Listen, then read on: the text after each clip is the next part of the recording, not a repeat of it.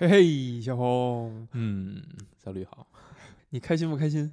我我我很开心。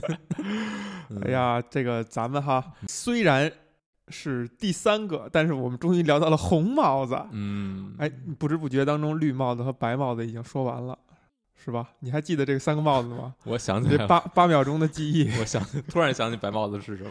哎，这回聊了红帽子，嗯因为出了一款游戏啊，《马里奥奥德赛》嗯，在 Switch 上，马里欧，马马里欧，哎，官对，方定名，还真是，因为我特意注意到这一点，嗯因为以前你叫马里奥怎么怎么着都还行，现在你把马里奥跟奥德赛俩字儿一摆在一起，就会发现有两个奥，所以你就不自觉的要把它写也写成马里欧。并不是这样，是是好吗？嗯、其实我在那个高中的时候就知道，应该正确的叫马里欧，因为那是瓦里奥。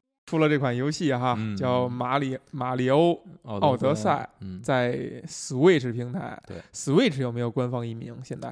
好像没有。哎，嗯，玩的怎么样？我是打通了普通结局，但嗯是最终的这个真结局是还没有没有打过，因为有点难。哎嗯，不是很有不是很有信心能打通，因为手残。嗯，嗯手残。收集呢，收集要素收集了差不多一半儿吧，靠自己能力。嗯嗯嗯，这个一共没有看攻略。对，一共八百多颗嗯是可以收集的，剩下的可以靠买买到九九九。嗯嗯，我是应该是收了三四百吧，嗯，嗯，差不多。靠买的话，基本上就是算刷刷刷刷了对，啊，嗯就是你刷资源，然后再买那些你没获得的。没错哎，他居然开了这么一个模式哈。嗯，那你说说整体感受吧，这座马里奥怎么样？整体感受就是首次通关的流程。我先说说这个结构吧，它嗯。是一个一个小世界，嗯。嗯，然后一共十几个世界吧，嗯。然后真结呃真结局会再多俩世界，嗯。嗯，每一个世界范围是呃有一定的范围，就是它算一个半怎么说呢，就是有一个小开放空间吧，让你嗯。在里面去探索。然嗯。后每关可能像之前的马里奥一样，嗯。有那么一个有一个中 boss，有一个大 boss，嗯但更多的时间是用来探索的。嗯，哎所以首次玩的时候，呃，它它也稍微有那么一点点点点剧情吧。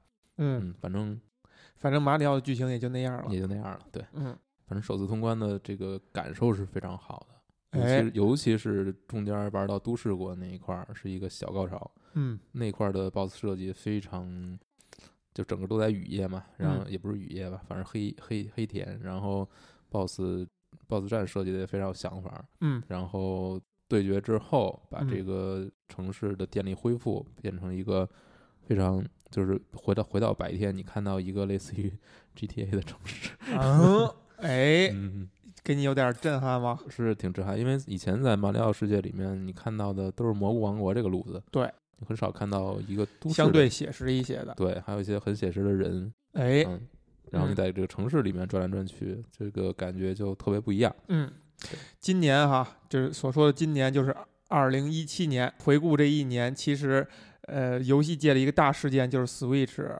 上市。对然后呢，就紧接着就一个接一个的小高潮，比如说咱们也说过的绿帽子啊，嗯塞尔达，嗯然后呢，这个红帽子马里奥。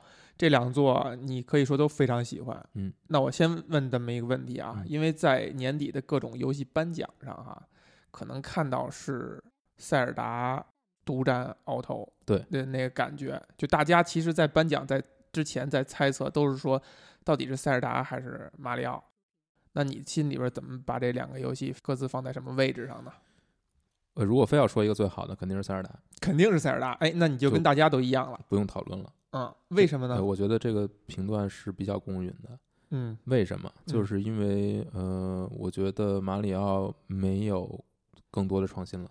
哎这，一座，他只是把它做得更更巧妙了，然后他把，嗯、你跟他以前的作品比，他更友好了。嗯，对于新就像我这样的，我都能通关。哎，之前的马里奥我是通不了关的，我也是一半我我就崩溃了，你知道吗？我也是，我觉得玩的最长的应该就是在呃 GBA 上，就 Game Boy Advance 上边的那款马里奥，也仍然是没有通关。我玩的最长的是 FC 的超级马里奥三，超级马里奥三，哎，对，这个都是咱们非常喜欢的，对它有很多道具的元素啊。对对对对，所以你看，其实你在一开始谈了这个马里奥的这个给你的感受，但是你又说呢，其实相比它跟塞尔达的差别还是挺明显的。对嗯，然后它也很难再创新了。所以说，如果再横向对比一一下，就是这款马里奥跟以前的马里奥比，它在感受上有什么额外的不同吗？就多少会有一些吧。我先补充一下啊，嗯就是之前说的它跟塞尔达的区别。嗯嗯，我觉得塞尔达它占了一个什么便宜呢？就是它是可以拿去跟横向跟其嗯欧美的或者呃主要是欧美吧，欧美的那些所谓的沙沙盒游游戏去做抗衡的。不仅哦，不仅是抗衡，而且它是能够超越他们。呃，这是它的占的一个便宜。嗯说白了就是这个东西我能比别人做的好，一对比出来，嗯，那些所有的这些参参加评奖的媒体人全都拜拜了。就直接就看出来就是谁更更厉害了。嗯因为你做一个跟别人不用对比，你自己独苗这么一个走的，嗯，这条这种东西是更呃怎么说呢？有胆量一些不是更的就是说呃或者更不讨巧不不不，我说的是我我这里指的是马里奥，啊，我明白。就是这这一路可能别人没已经不做了。嗯只有老任在做了，或者只有老任做的比别人好很多，这个其实没什么意思。就是说，就是说从媒体从媒体的角度来看，没有什么可以说的东西一。骑绝尘。但是塞尔达做的这这一下就超越了他的竞争者很多，是有话题的。他是你能看出他的好，这个嗯比较明显。嗯但我觉得马里奥不就所以并不是说马里奥奥德赛不好，嗯而是说他在自己的路上一直走，没有人追他，哎，就很，就是他自己也没有，我觉得他就是努力的往前奔嘛，没有对比，彰显不出来他的好。哎，这事儿有意思哈！嗯哎，引发了两个问题。嗯首先，第一，哪条路啊？他在哪条路上一直走，对吧？你得形容一下这是哪条路。香亭啊，香亭，嗯，你你指的就是用香亭来去窄化马里奥的所谓平台动作游戏的这个范围。我认为他他的嗯这一座有一些改革，就是他的他的每一个关卡是更平面了，嗯它不像那样特别线性。它嗯这个等于是每个关卡好多不同的区域你在里面转，嗯，但它每一个区域说白了还是一个箱庭。其实我一直以来不太认为马里奥是箱庭，嗯，嗯，因为我觉得它还相对来讲比较开阔，开阔一些。嗯，更开阔一些，而且，呃，你感觉你会更自由一些，而且你的解谜感其实是不强的。其实是我觉得我玩马里奥其实是一种耐心和反应，就是你你在关卡当中的你要你要去很耐心的去摸这些怪的规律，去找这个突破口等等。你这个印象没有错，嗯但是为什么嗯、我要说它是箱庭呢？嗯是因为马里奥其实有几条线路的。嗯我们最印象最深的是这种横版过关，从左到右，嗯，这个没有什么相庭，或者说解密要素其实是远小于动作要素。没。错。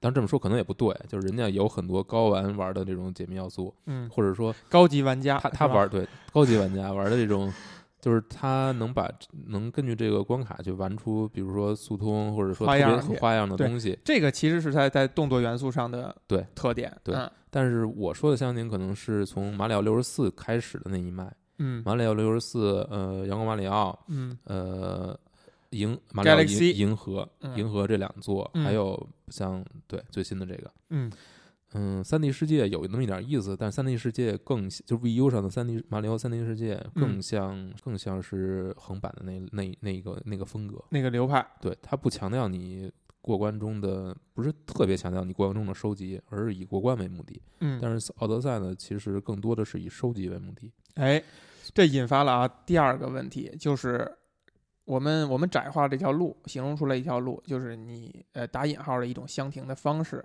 那为什么大家都不在这条路上去追它了，都不去做了呢？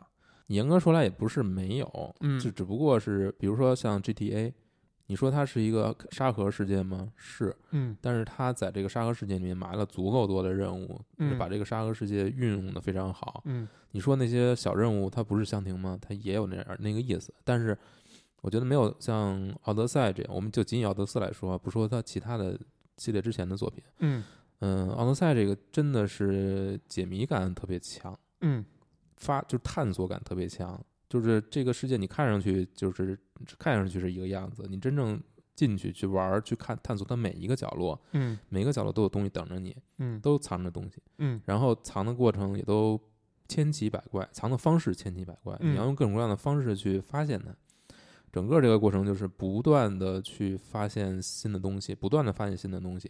你看这个地图，你发现你觉得什么都看，就你把这地图已经跑干净了，嗯，什么都没有。了。你一看密密麻麻的一大堆月亮，你都没发现呢。哎，然后你就开始想，都藏在哪儿啊？到底？嗯，然后你按照这个他指示的地方，一个一个去找，一个一个去挖，你就发现哦，这儿我没注意，那哎儿我没注意，我没有发现，我没有看这个角落，我没有看，我没有改视角，它嗯藏它是怎么藏的，藏在哪儿？其实这是一个解谜的成分。对探索和解谜。我唯一一款通关的马里奥系列游戏，3DS 上的纸片马里奥。其实你在主游戏流程当中，嗯，我觉得解谜成分是非常少的。就纸片马里奥，它是加入了那个 RPG 这个回合制的这个成分嘛。但是你发现，如果你一旦想对自己有一些高的追求，你去收集的时候，其实每一个收集元素可能是一个解谜的成分。对。但呃，你刚才提到香亭，其实你是把香亭这个概念给给泛化了，对，有一点，对吧？对，就是其实其实在我看来，香亭是一个很是一个很具象、很窄的，它甚至可能指的就是一个屏幕，可能指的是一屏或者有限的一两屏。你刚才谈马里奥的时候，也说到了开放开放世界。就现在大家把开放，咱们包括也聊过很多次了，就是我们聊开放世界、聊沙盒这个事儿，呃，它是一个时髦的词儿吗？然后还有香亭，是不是慢慢的也会变成一个时髦的词儿了？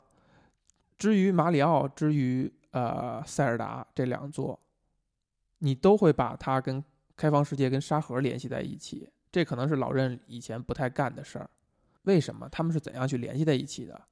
嗯，我觉得开放世界，嗯、或者你说所谓的沙盒，其实很有意思，就是，呃嗯沙盒跟香亭其实回到字，回到就是回到词儿，回到字面，它是同一个词儿，按说是这样的。对但是他们其实，在我们运用的过程当中，实际是语境里面，它会走向了两个极端。两个极端。哎，我但我觉得怎么去理解这个事儿啊？我觉得所谓的开放世界，所谓的沙盒，它是一个技术层面的跃进，就是以前我们展展现不了这么大的一个世界，我们的技术层面是实现不了的。嗯但是现在我们可以做到了，可以让它嗯栩栩如生，这是一方面。但另一方面就是你创造了这么一个连贯的、统一的、非常大的世界之后，你拿什么东西让它有趣，嗯，这是另一回事儿。嗯这个就是你怎么把每一个细节去把这个世界做得更丰富、更多样，然后更密，就它的密度特别高。哎，你提到了一个很有很有意思的概念哈，就是说，呃，无论你构建的这个东西是什么样的，构建这个世界是什么样的，你都会去想，既然这是它是一款游戏，要希望它这个游戏有趣，对，它可以吸引人，对无论它的游戏玩法是什么样的，无论是什么样的，那现在看来，这个趣味是不是就是谜题？就哪怕你是动作游戏，就我我有朋友是说，他不喜欢就是益智游戏，他不喜欢解谜游戏，他不喜欢策略游戏，他就只玩动作游戏。但他的趣味是不是也集中在谜题上？我认为是这样，嗯就是老任知道什么是趣味，哎，但他他具备他所定义的趣味是是一个很窄的方向，嗯或者说，比如说以以奥德赛为例吧，嗯很多谜题其实并难度并不是特别高，但是它嗯需要你从你要去换个角度去思考，你要换个角度去看，换个哎角度去发现。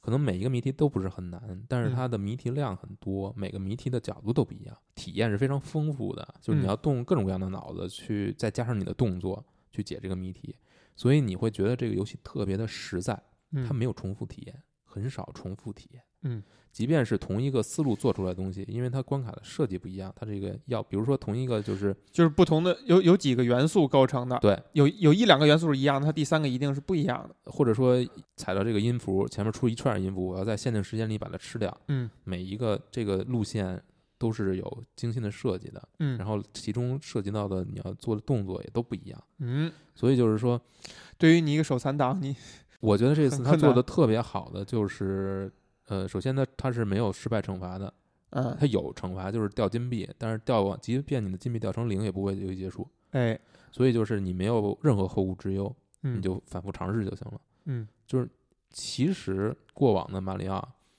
它会让你玩着玩着很挫败，就是因为哎它的惩罚太高。没错，惩罚太高之后，它会导致你你越来越不放松。其实这个有用一些相对核心的玩家的话说，就是你总得有点追求吧，你不能弄这么简单吧，你不能让我一点儿不不不挫败感，一点儿这种上进心都没有啊我我完全不同意。啊！我觉得，我觉得这个是，嗯，这个不是游戏的本质。游戏不是要让你挫败的，我觉得不是。我就是你可以失败，但是不嗯能挫败。什么叫就是失败？就是说我可以浪费我，你可以浪费我的时间，但你不能浪费我的情绪，就是让我不愉悦。挫败是不愉悦的感受。嗯，比如说我玩马里奥，我我玩到这儿，这块儿太难了，我过不去，我把所有的命搭上，然后我回到前一个检查点，特别或者说特别远的一个地儿，嗯，然后我我还得再攒再我就很过，难受。我很浪费我，就是这种这种浪费是一种消耗你的这个耐心的一种东西，它不是考验你，其实这个度还是挺难掌握的。对，嗯，它这个这条线也很模糊。是很模糊，但我觉得嗯奥德赛它做的很好，嗯就是说我我会依然愿意去反复的尝试一个很难的地方。嗯因为我觉得有可能我就过，我能过，嗯嗯，而且我我我我没有一个特别让我受不了的惩罚在那儿待着，嗯就是你惩罚怎么设置是一个问题，他这个这一次设置的我觉得就是很好，就是嗯让你不用担心这个，你就是去尝试吧，同样模糊的一点啊，还是刚才咱们谈到的关于沙盒跟香亭。其实你说 sandbox 就是沙盒这个事儿，是从沙盒这个词儿是从开发技术这块儿过来的。但是呢，我不知道你注意注没注意，有一款游戏在 iOS 上，它就叫 sandbox。它呢，其实它的主要的意思是说你是上帝，然后你在创造这个世界，给你一块小世界，你可以往里边扔沙子呀、扔石头、扔水，这样看它怎么去变化。可能你说的沙盒跟香亭是同一个意思，或者同一个词源的话，它的一个出发点就是把玩家看成是一个上帝，给你小盒子嘛，盒子里有沙子，看你怎么样去构建这个世界。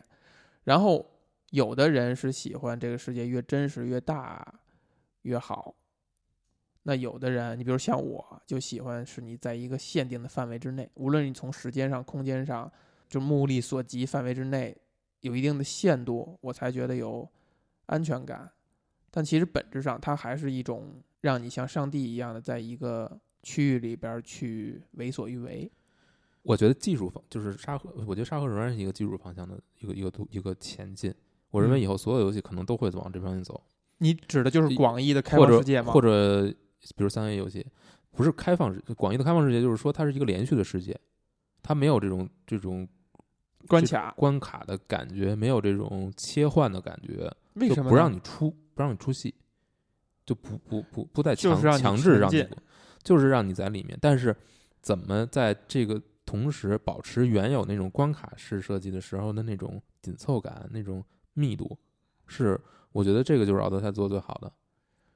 你不觉得有如果有关卡，而且这个关卡是限定的相对呃相对好的一个范围的话，会让人非常有安全感？呃，我觉得怎么说呢？就是比如上奥德赛，它是有关卡存在的，小嗯关卡，它有镜头切，它有场景切换，嗯每一个呃小关卡是存在的，而且这种是有一定挑战性的，它有一嗯定规、有一定要求的。嗯你满足某个条件才能完成某些任务，这个是存在的。但我觉得就是说，它基本上它整体的世界，它一直呈现给你每一个大关卡是一个完整的世界，就是技术层面它能做到这一点，而且这样给你带来的感觉是不一样的，就是你在里面遨游的状态。但有一点就是说，它做的特别好，就是它的每一个大关卡，它是加入了很多传送点的，它把所有的跑路的东西都都给你去掉。说白了就是，只有你第一次跑的时候，你你需要去触发这些传送点，但他绝对不会说我想去哪儿我还得跑过去什么的，就是它跟 GTA 可能不一样。嗯，也就是说，它还不是模拟一个很真实的，嗯，不，我觉得，我觉得是什么呢？我觉得就是模拟真实，让人感受到一个一个连贯的世界，让你嗯沉浸其中，嗯和让你在里面觉得很方便、很舒服，想去哪儿去哪儿，是需要找到一个平衡的。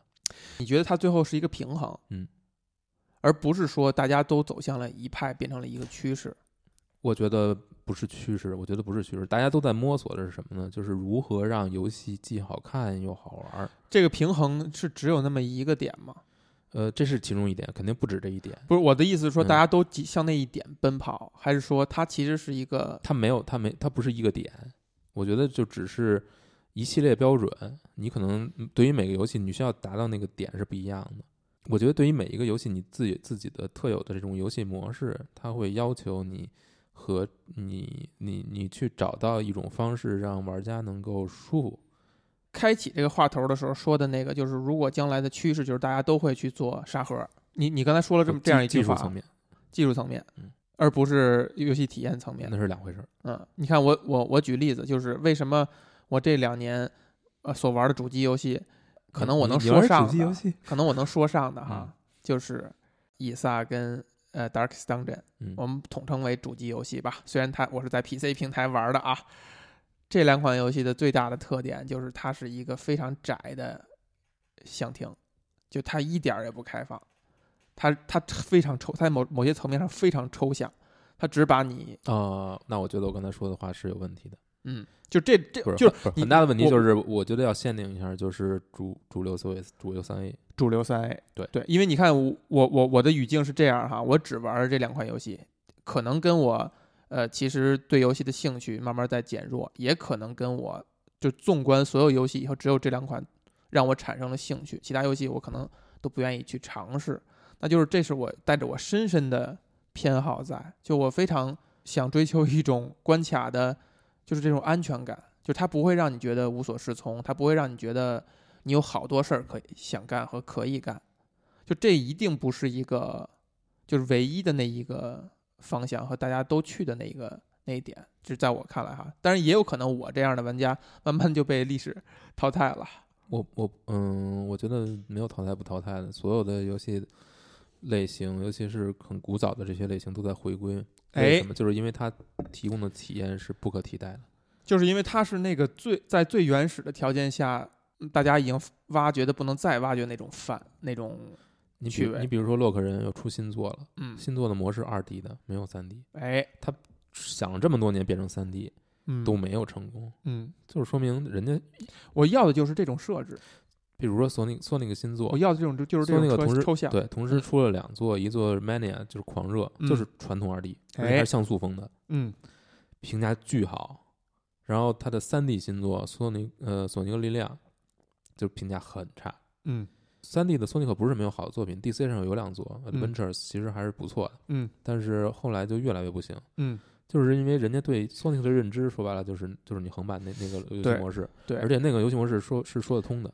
对，而且这个东西已经深入人心了。这个其实很容易发生争论，就是有一派玩家，轻度一些的玩家吧，他会觉得三 D 是个趋势啊，你你有三 D 有了这么好的画面，你谁还会玩二 D 游戏？他会有这样的想法不，不还不仅仅是这些人，甚至还包括一些比较新的人，比如九零后、零零后啊，包括大量的当年的，比如说 PS Two 时代、嗯 PS 呃 DC 时代的嗯开发者，嗯，他们都是这么认为的。那太。我觉得这些人都不用谈了吧，他们有点太弱了吧？哎，不过回到这一点哈，就是说，你看马里奥，对吧？我有幸在你机器上尝试了一下，这个这款马里奥对我来讲就是一款全新的。全新在哪儿呢？我从来没有玩看过马里奥的背影，我可以这么说，我都看的是侧面它的，能看到它背影的游戏，马里奥的这 N 多款我都没有玩过，这款就是我玩的第一款，它对我来讲是一个非常全新的游戏。我我甚至不能把它跟马里奥跟我印象中的马里奥联系在一起。我看到这些信息，说它有创新的机制，比如说就是附身，是吧？可以附在呃你的敌人或者你的同伴身上，变成他的那样。还有呢，就是这次的战斗方式是通过扔帽子，就这些是以前没有见过的。哎，这挺有意思。但是你看，我我刚才的语境是说，这款游戏对我来讲是一款全新的，就它对我来讲就是一款新的游戏。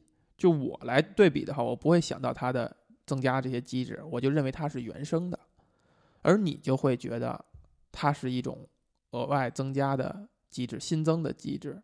先说扔帽子吧，嗯嗯嗯，扔帽子这个体验，我认为是从可能是延续从那个什么延续过来的，就是从银河的那那那个手柄操作延续过来的，但是嗯。它会比那个要又做做了一些变化。嗯。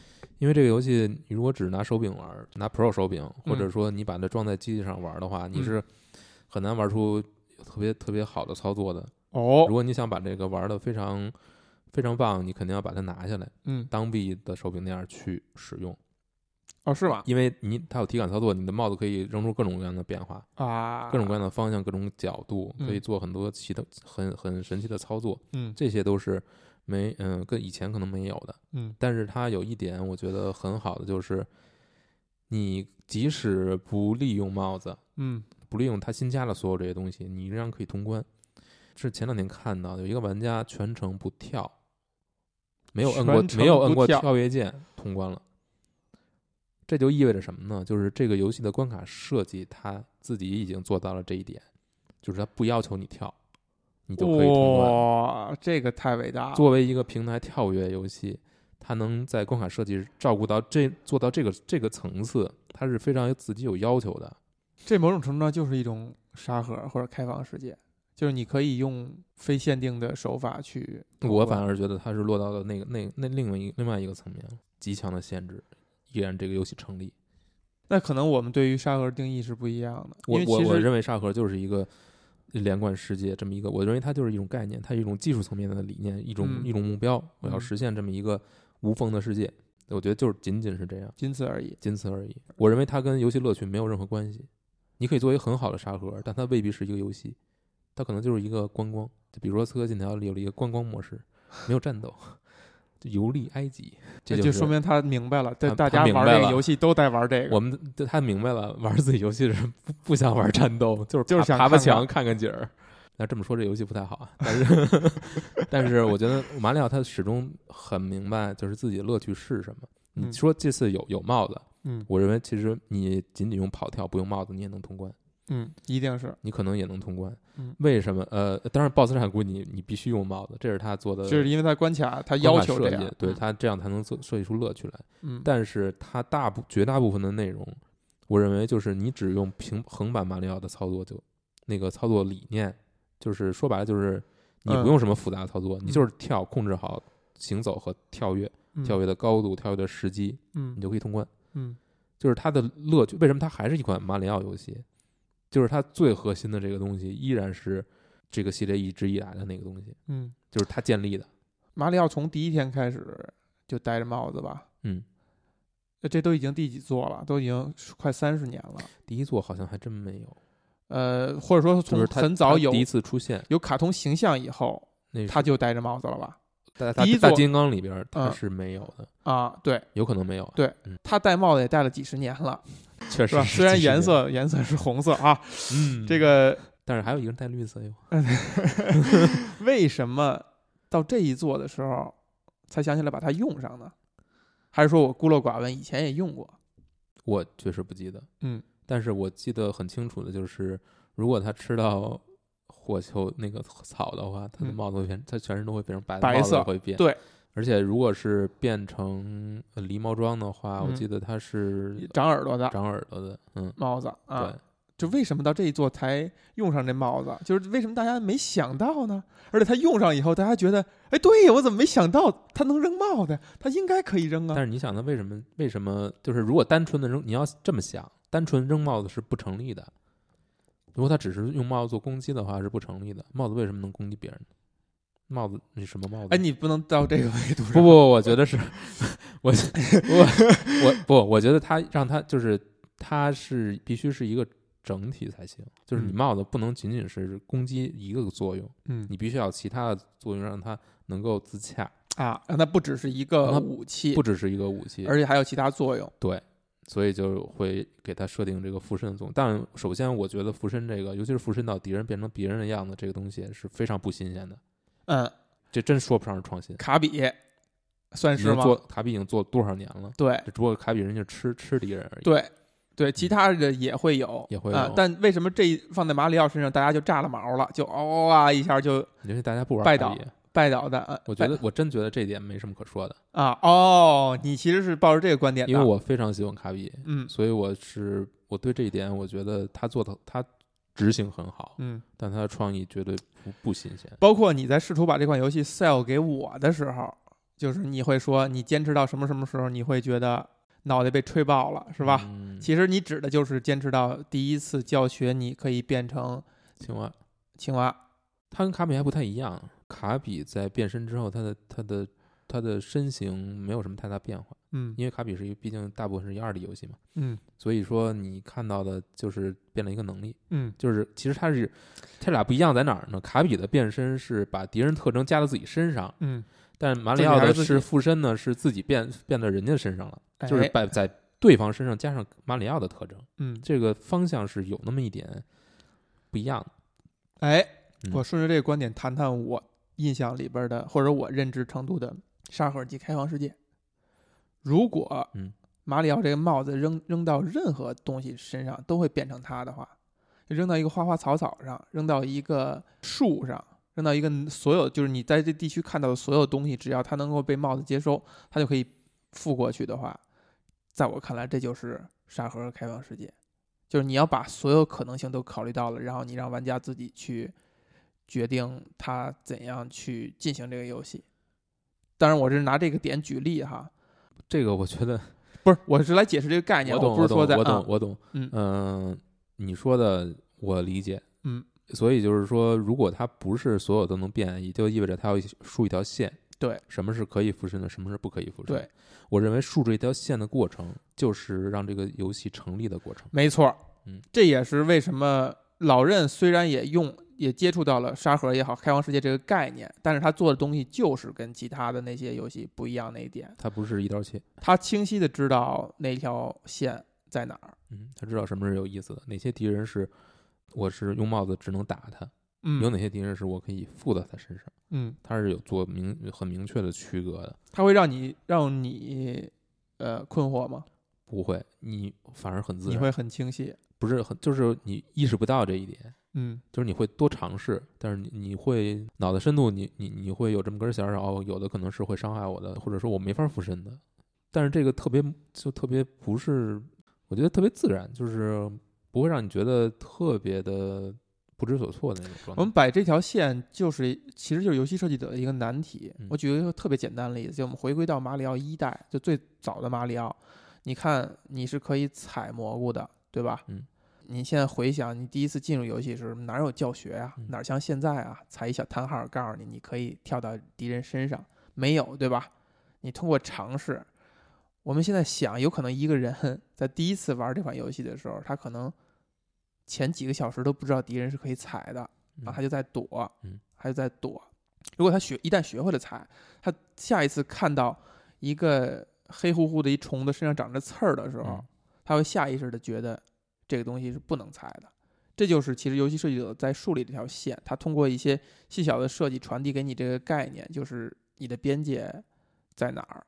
对那像《奥德赛》这部作品，这个线到底在哪儿呢？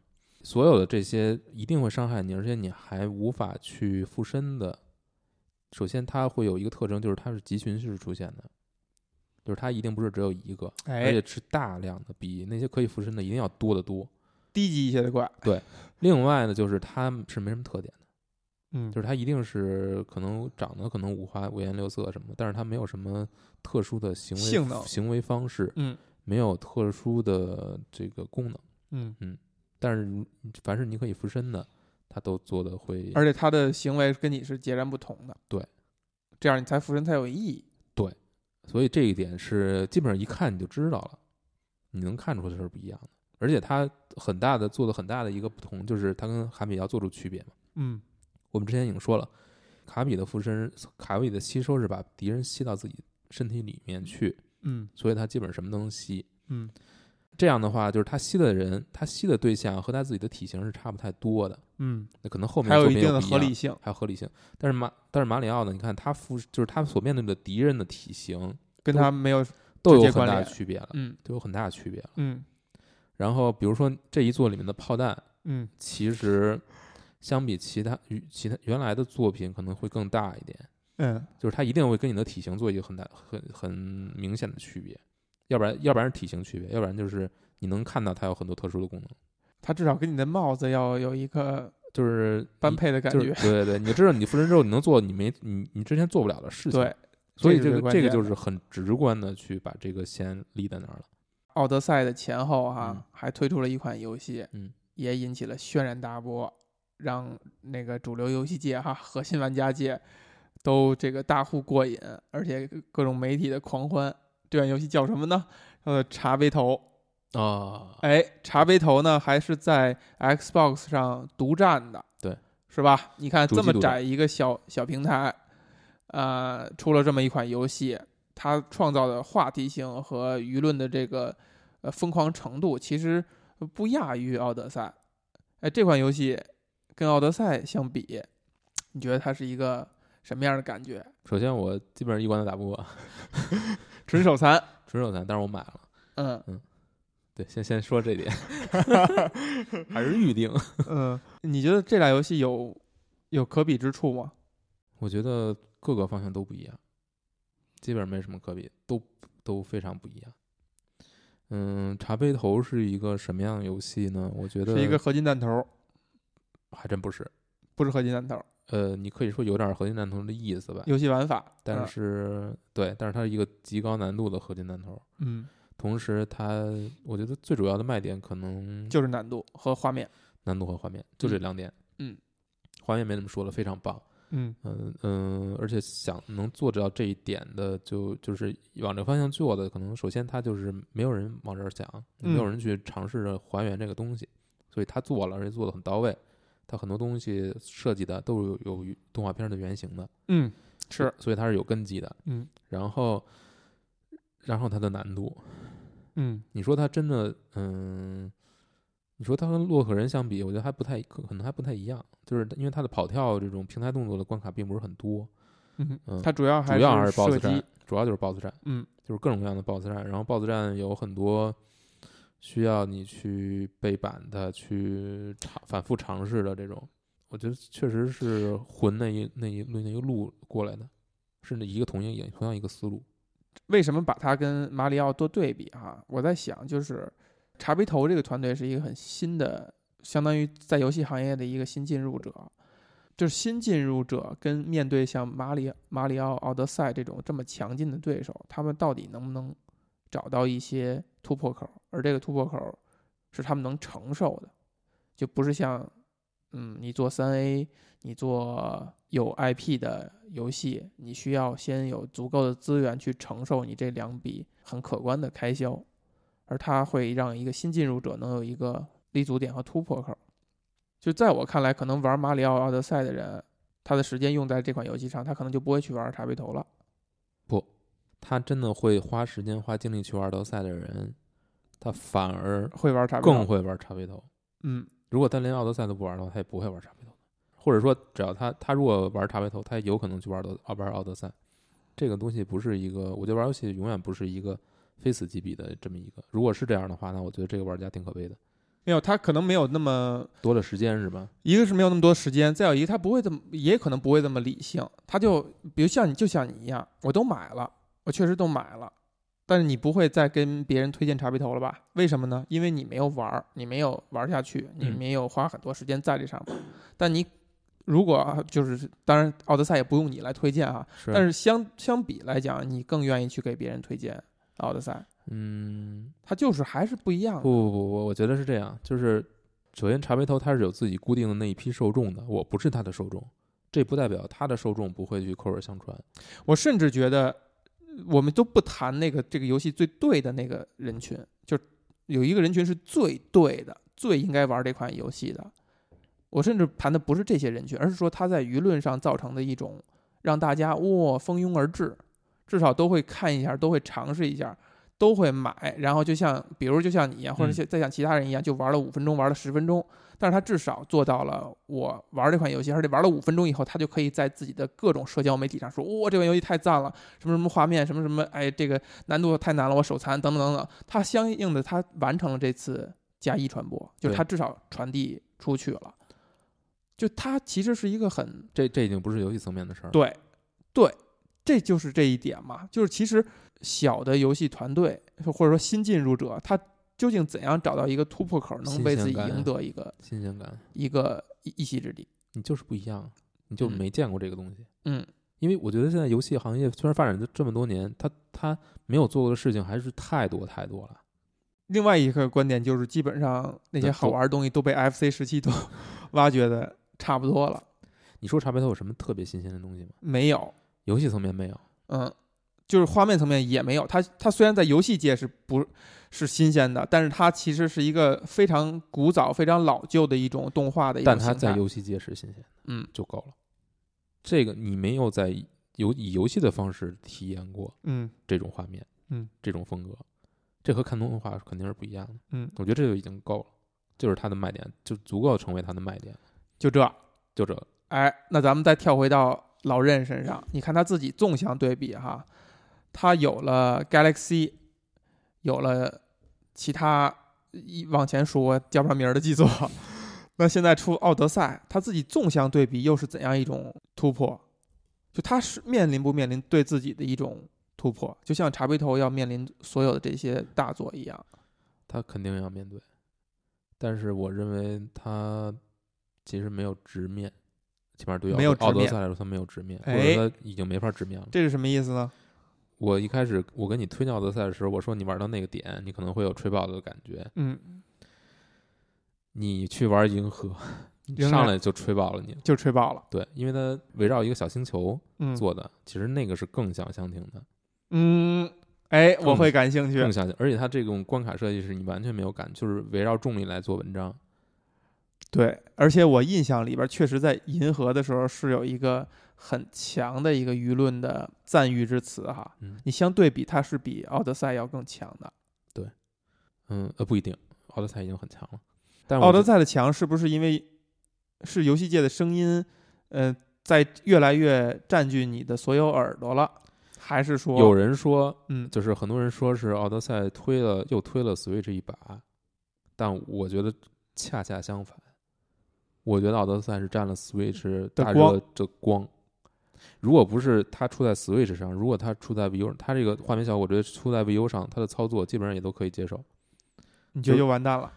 呃，我觉得它不会到现在这个舆论的高度，不会人们把它吹得这么神，或者说把它嗯评价这么高，因为我觉得它很多元素不是很新，哎，也这也是最有近意思啊。最近几座马里奥的一个通病。前面一座是什么？应该是 3DS 上的超级马里奥兄弟二吧，嗯还是马里奥兄弟？我忘了，就是新超级马里奥兄弟二、嗯嗯那一座就是没有获得特别大的好评，嗯，因为它就是但其实它是小分支上的一个新作，是吧？？就是还是平面嘛，嗯，还是平面嘛，它是嗯延续着 V 上面那一座出来的，哎，就是回归平回归二 D，在二 D 上做文章，嗯但是他没做出什么文章来。嗯这一座我觉得也没做出什么文章来，就是他做的东西都很，就是他没有特别让你新鲜的，让你觉得受不了那个那个那个点，我觉得是没有的。你说，你说你浮身成霸王龙，哎，你现在冷静了，我觉得你谈这个问题谈的很冷静啊，因为其实我的印象是你开始玩的时候，这玩这款游戏的时候还是很激动的，还是很激动的。嗯这是我第一周目之后的感觉了，嗯，就是你你已经沉淀了你已经通关了，然后你你回头去看那些让你很激动的东西，你发现它不是一个很新鲜的。它是不是受到了场外因素的影响？就是你身处这个场，身处这个氛围当中，大家都在狂欢，都在疾呼的时候，不我认为它的一周目流程体验是非常棒的。嗯就是它的执行是没得挑的，包括很多回到二 D 的这种这种嗯跟二 D 的这种，就回到突然回到二 D 世界这种这种东嗯这种感觉嗯也是非常新鲜的，但它不是新的，它不是新的，它不是它在新的它很早就在在怀旧，而且我觉得这是可能是这个作品最大的一个问题，就是它卖很多情怀，哎呀，只不过这些情怀可能你不太吃，因为你一比如我我你没有那些情怀我我都玩过呀，啊，所以你有，但是我可能就没有。我玩过，但是我没通啊。就是我觉得它是一些，就是他突然让找回，你找回了很多童年的这种感觉。你刚才提到了特别有意思一个点，嗯你觉得这些卖这些情卖情怀，让我想到突然想到什么啊？就是最近在热播的一部电影儿哈，嗯，这部电影儿在我看来就是在卖情怀，它通篇充斥着各种算计，就是每一个点他都希望，哎，这块儿是这个人群要哭，这块儿是这个人群这个点要哭，这块儿是这层关系能引发人的共鸣，它通篇就是各种这样串计，呃算计串在一起，然后整个电影是失去了这这种整体感。你刚才提到《奥德赛》，有这种感觉吗？我首先我不我觉得说贩卖有点太过了，有点过了，他还是挺找补一下。就是他呃对他就是他的二 D 关卡，他也是有很有想法的，嗯，就是有很多做的不是纯粹特别特别有特点的这种二 D 关卡，我觉得可能是之前的作品里面都看不到的，而且它嗯二 D 三 D 的结合做的特别好，这一点是之前没有的。就是嗯比如说它会，比如说这个关卡是在水底的，嗯然后有四个角，有四个通道可以嗯进去，然后是去你从哪个地儿都能进到这个二 D 关卡的一部分，嗯，但是你要收集所有的东西，你都可能都要过一遍。近四次。对，嗯然后有的关卡就是二 D 和三 D 之间要切，要切换。嗯整体来说，我觉得这种体验比较新鲜，但是它依然是一种往回走。怎么说呢？我觉得它是一个很混就是混杂了很多小点、小新点的和大量的老东西的这么一个东，这么一个这么一个玩意儿。你会不会认为，就是它跟银河与上一座卖那个台阶儿相比，呃，奥德赛卖这个台阶儿是小的？我觉得是没这也没就没卖台阶儿，说白了就是执行的，总是扔帽子了吗？就是我觉得是从最基本的这种这个创意元素里最基本的元素里，它没有走，基本上没走，但是他执行的特别好，就是每一块儿，比如说他附身的每一个人的哪一个敌人种类的这种设计，嗯都特就挺用心的，而且真正跟通关有关的这些打 BOSS 有关的这些敌人的设计也是特别用心的，而且他敌人的设计和整个场景的设计，敌人的能力特就是附身之后的能力和场景的设计结合的是很好的。这就是说，它不是一个单纯给你一个能力，然后让你在里边瞎闹，嗯，不是这样。它是关卡设计，它是关卡设计和这个系统设计是整体的，嗯它整体感是特别好的，所以你游玩的时候的感觉，你不会想啊，它是一个没什么创新的，嗯，并不是那样。嗯它的新鲜感都来自于来自于这些特别小的地方，但它不是一个就是最底层的革新，它没它不是这个革新，嗯，它可能是在上面这这这一层。哪？款游戏能做到最底层的革新啊？现在已经很难了。你说你说什么底？你但是你但是你觉得银河就是这样？你觉得银河？我觉得银河颠覆了很多事情。颠覆了很多，就是平面的这个概念就就颠覆了。嗯，这个就就别的作品就做不到。所以其实奥德赛如果做成是一个纯二 D 游戏的话，也是可以做的。扔帽子、附身都可以，也不是不可以，也嗯是可以做的。嗯，你把它做成二 D 的也也是可以的。但是有一点很有意思，就是这个游戏的二 D 关卡，《奥德赛》的二 D 关卡是没法附身的，没法扔帽子的。嗯，你只能像玩一般的以，前的马里奥一样，而且还没有什么能什么能能力都没有，还没法变成狸猫。特别，我觉得这个就是一个它很有意义做的，嗯，就是做一个有一个限制。限制。嗯所以你看，他就很明白什么是乐趣嘛，就是你没有限制，你也就没有乐趣。嗯这都是相关的。比如说，我设计一个特别，在他那个水之国是有一种你可以一个一个水中的生物吧，就是它能够射射出水，积攒水分，然后是利用这些水分射出去去移动。嗯你在这个关卡里面用它移动是最快的，嗯，但是它的水量是有限制的。哎，通过这个水量限制的时候，它会设计出一系列关卡。嗯你在必须在这个嗯限制之结束之前，你找到水水池嗯落在那儿去补充。嗯嗯、有很多，比如说还有包括后面的关卡，有的是你就是你需要变成嗯、就是那个料理国，嗯，你需要你可以变成岩浆，但是岩浆是不能接触地面，一接触地面你就会变回原形。所以呢，有的地方你就要不断不断的跳到小的岩浆池里面嗯去移动，每一个能力都给你一个限制，嗯，然后让让你感觉到你能做一些事情。在这个层面上确实很相挺的。对就是它这个层面它是执行特别好的，所以你玩起来你永远不会觉得很无聊，你不断会发现新的东西，嗯而且它不是把这些东西扔你脸上，就是说告诉你要完成这些任务，也不是，都埋着，就你嗯自己去发现，你去探索，你在在这个小小小世界里面去来回绕吧。嗯你一开始觉得第一次玩，你觉得啊这个世界是开放世界了，但是后来你你绕绕，你会发现不是，还不是，它是一个连贯的世界，它是在但是它感受上给你是开放世界。感受是是开放世界，但是每一块儿的都埋了大量的东西去挑战你，还是解密。所以你最后把这个每一个小关，你其实已经绕八百遍了，但是你还能发现新的东西。我觉得咱们也绕了八百遍，就是你已经你已经不觉得这个这个关卡很大了，到最后 啊啊烂熟于胸了。你已经烂熟于胸了。那你 GTA 有这种感觉吗？没有啊，你就仍依然觉得很大。无边无际啊！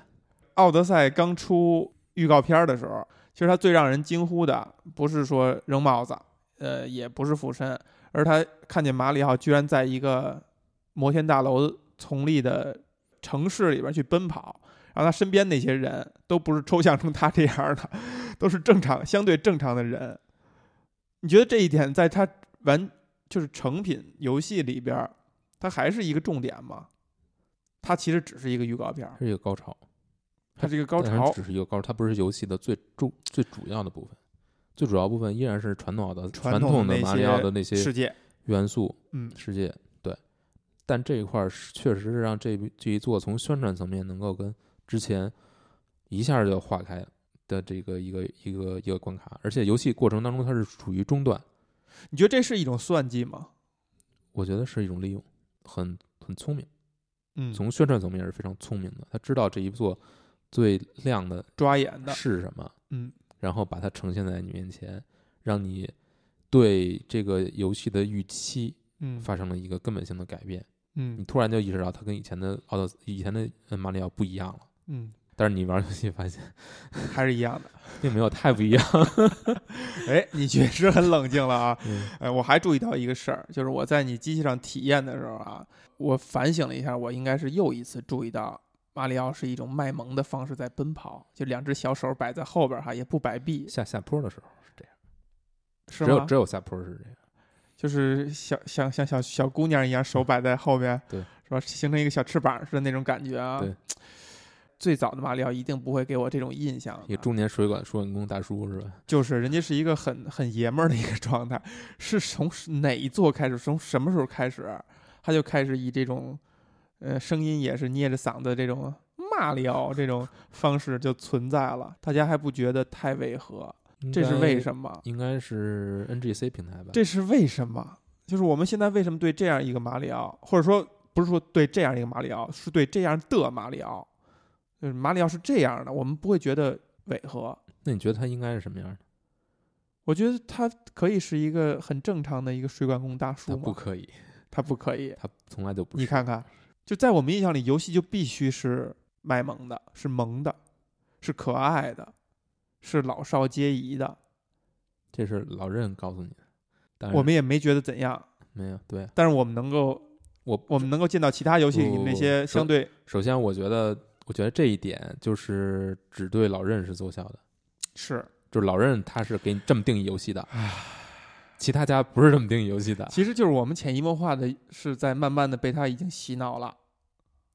你不会觉得这一切很奇怪，这个词儿，一个卖萌的大叔我觉得特别不好。洗脑不不好，我觉得不，我我不认为他是洗脑，起码我现在我不觉得他是他是洗脑。你不希对你当然不希望被别人洗脑了，但是你就是被别人洗脑了呢？我我觉得不是，不是，我觉得不是，我觉得就是一种选择，只是一种选择而已。这他没有，他并没有强，可是你没有想过这个问题，他没有强制你去不玩别的游戏啊。对，但是你没有你没有想过这个问题，就是你没有想他为什么一个大叔要这样，你从来不有想，因为你觉得你没什么可想，这是合理的，你从来没有没有让这个问题进入你的视野，我觉得这就已经很奇怪了。嗯，你觉得这个是一个值得讨论的问题吗？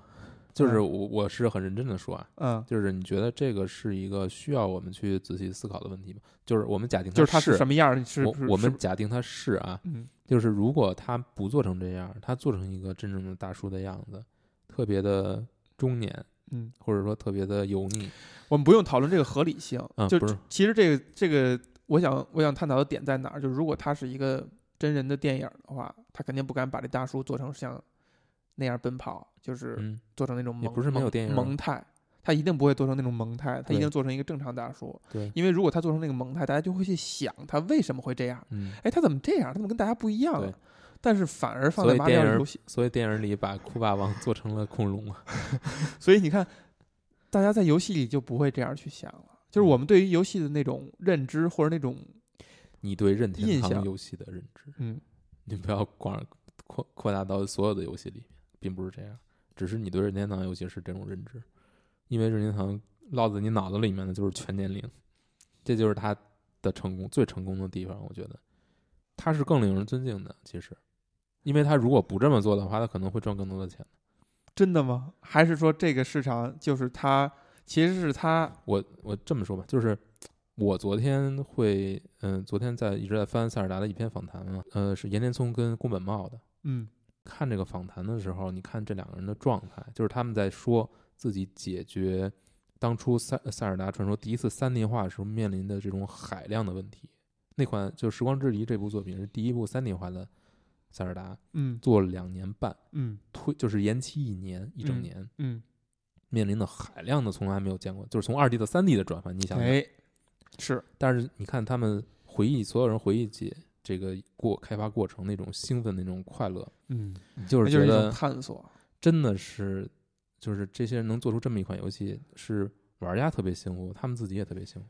但是他们那种感觉，你就完全看起来不像是一个已经四五十岁或者五六十岁，在一个大企业做了非常高职位的这么一个人的状态。这一点，我想说的是，其实所有人都是这样的，嗯，只不过可能他没有流露出那一面，或者说他不愿意展现出那一面。但其实，对，这就够了。就是为什么对他不愿意展现，他没法展现，嗯，就是他有一些刻板印象。对，所以就是你说任天堂跟别的别家可能有什么不一样，你可能就是这一点。